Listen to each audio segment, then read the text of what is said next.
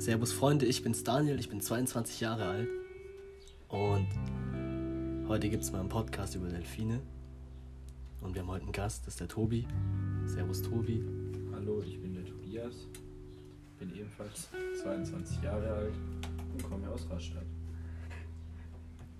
Auf jeden Fall, die erste Info zu Delfinen, also Delfine sind ja keine Fische, wie viele Leute denken. Delfine sind Säugetiere und Delfine müssen auch Luft holen.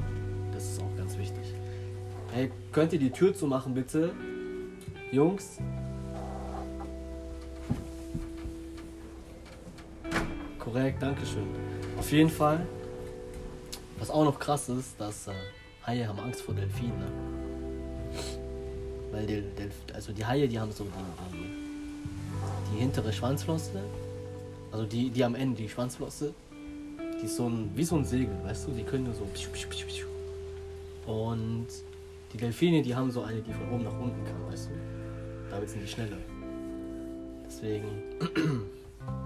Und die Delfine, die haben, die können mit ihrer Schnauze in die Kiemen reinballern von den Haien.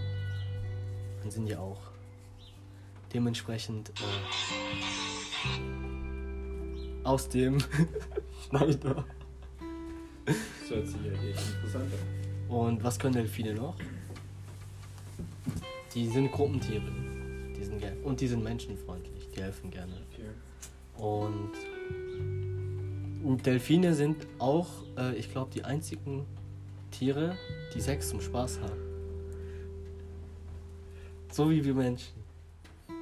Voll krass, ne? Die sind richtig horny, Delfine. Heftig. Es gab da doch auch so ein, so ein Dinger, so ein Bericht über so einen horny Delfin. Weißt du das noch? Nee. Kennst du den nicht? Nee.